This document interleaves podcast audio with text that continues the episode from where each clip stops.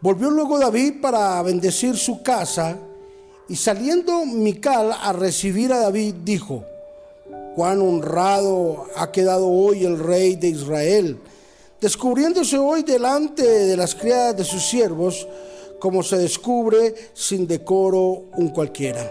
Segunda de Samuel, capítulo 6, versículo 20. Hoy hablaremos sobre el gozo de alabarle.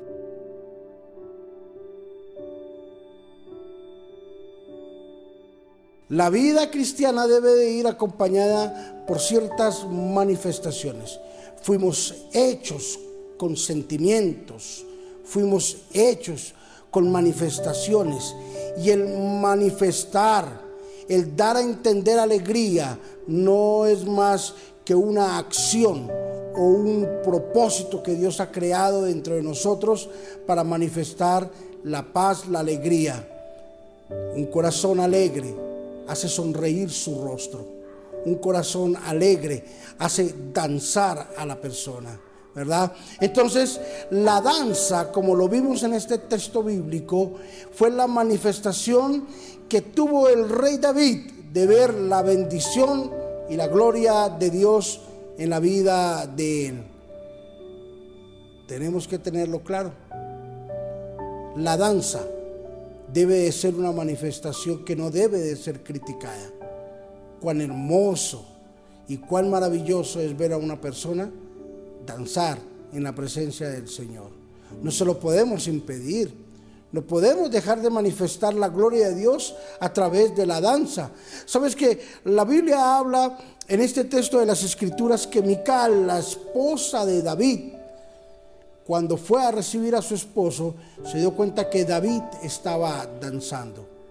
Y esta mujer se enardeció y le dijo que él era como un cualquiera, porque alzó sus vestiduras y hizo ver hasta sus calzoncillos, dice la Biblia, y las criadas todas se dieron cuenta de lo que David estaba haciendo. Y esto enardeció la vida de Mical.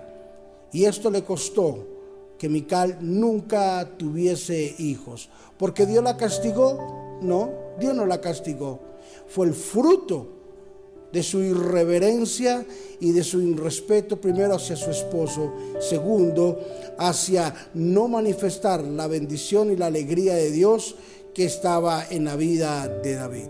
Nunca pudo tener hijos, nunca pudo hacer historia Mical en la vida de David ni en la vida de su descendencia.